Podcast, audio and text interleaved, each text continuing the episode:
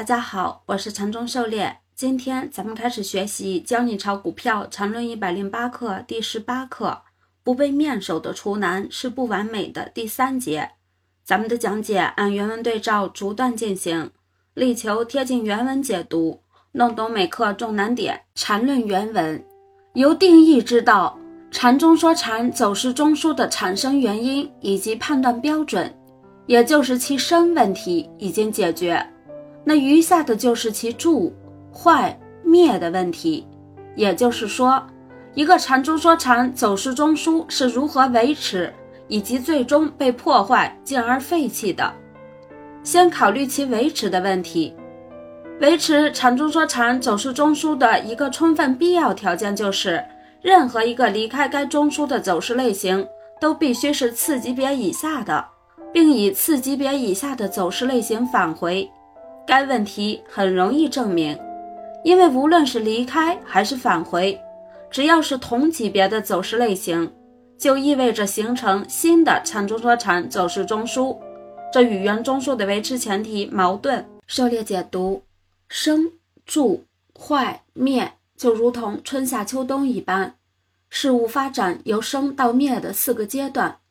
中枢的定义方式、区间确定等都是生的问题。接下来就是住、坏、灭的问题，也就是中枢延伸、中枢完成的判断。这里禅师给出了中枢维持的定理：维持禅中说禅走势中枢的一个充分必要条件，就是任何一个离开该中枢的走势类型都必须是次级别以下的，并以次级别以下的走势类型返回。同时给出了证明。因为无论是离开还是返回，只要是同级别的走势类型，就意味着形成新的长中说禅走势中枢，这与原中枢的维持前提矛盾。禅论原文，该命题表述成如下定理：禅中说禅走势中枢定理二，在盘整中，无论是离开还是返回。禅中说禅走势中枢的走势类型必然是次级别以下的。涉猎解读，禅师上面给出了定理的证明，因为无论是离开还是返回，只要是同级别的走势类型，就意味着形成新的禅中说禅走势中枢，这与原中枢的维持前提矛盾。由此，上一章作业三盘整的高低点是如何造成的，就有了相应的答案。禅师回答：“无论离开与返回的走势类型是何种级别的，站在最低级别上看，例如把一分钟图当成最低级别，那么最后连接离开与返回走势类型连接处的最低级别图，只能有两种可能：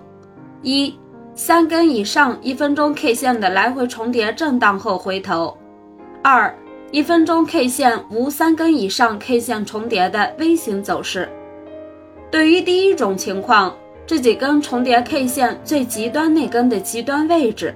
就构成盘整中的高低点。一般来说，这种情况比较少见。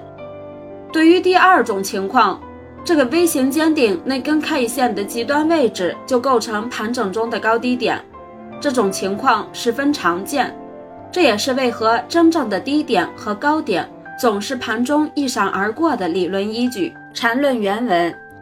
本 ID 的理论能解释技术图表上任何细致的问题，这才是一种真正理论所应该具有的品质。这样的理论不需要什么诺贝尔的奖励，那一百万美元在市场上算得了什么？精通这样的理论，市场会给予你多得多的回报。狩猎解读，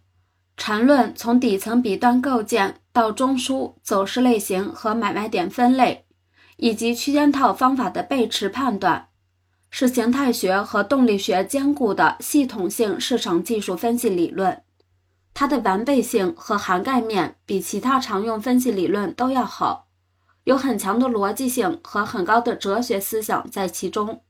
另一方面，也是因为它系统性强。要学好缠论，就要下更多的功夫，才能理解和掌握运用好它。好在禅师一百零八课及其课后回复中反复讲解，认真学习体会，一定能有所收获的。缠论原文有了上面两个缠中说禅走势中枢定理，不难证明定理三：某级别缠中说禅走势中枢的破坏。当前仅当一个次级别走势离开该缠中说缠走势中枢后，其后的次级别回抽走势不重新回到该缠中说缠走势中枢内。涉猎解读由定理二的证明和反证可知定理三，否则与定理二矛盾，这里也就形成了第三类买卖点。换句话说，中枢破坏的标准是形成了第三类买卖点。缠论原文。这定理三中的两个次级别走势的组合只有三种：趋势加盘整，趋势加反趋势，盘整加反趋势。其中的趋势分为上涨与下跌，分别代表从上方突破与下方跌破两种情况。而站在实用的角度，最用力的破坏就是趋势加盘整。例如，在上涨中。如果一个次级别走势向上突破后，以一个盘整走势进行整理回抽，那其后的上涨往往比较有利。特别这种突破是在底部区间，这种情况太常见了，其理论依据就在这里。涉猎解读，这里禅师给出了次级别离开和返回的三种走势组合，这里是基于非同级别分级的。不允许盘整加盘整这种组合类型，最用力的破坏就是趋势加盘整，这是短线操作的精髓。多总结寻找一些这样的实例来操作。